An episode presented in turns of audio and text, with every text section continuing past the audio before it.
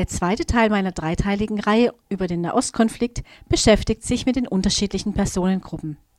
Nicht alle Israelis sind Juden. Als wir uns mit Christen in Tel Aviv unterhielten, beklagten sie das zunehmende Desinteresse am Glauben unter der Bevölkerung. Die jüdische Tradition und der christliche Glaube spielen immer weniger eine Rolle, das darf man bei allen Diskussionen nicht vergessen. Außerdem gibt es einen nicht unerheblichen Anteil an Arabern, von denen ein Teil Beduinen, ein anderer Teil Christen sind.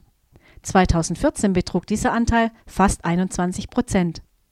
Ein kleiner Teil der Bevölkerung gehört zu anderen Gemeinschaften wie Drusen oder der Bahia-Religion mit ihrem Tempel in Haifa.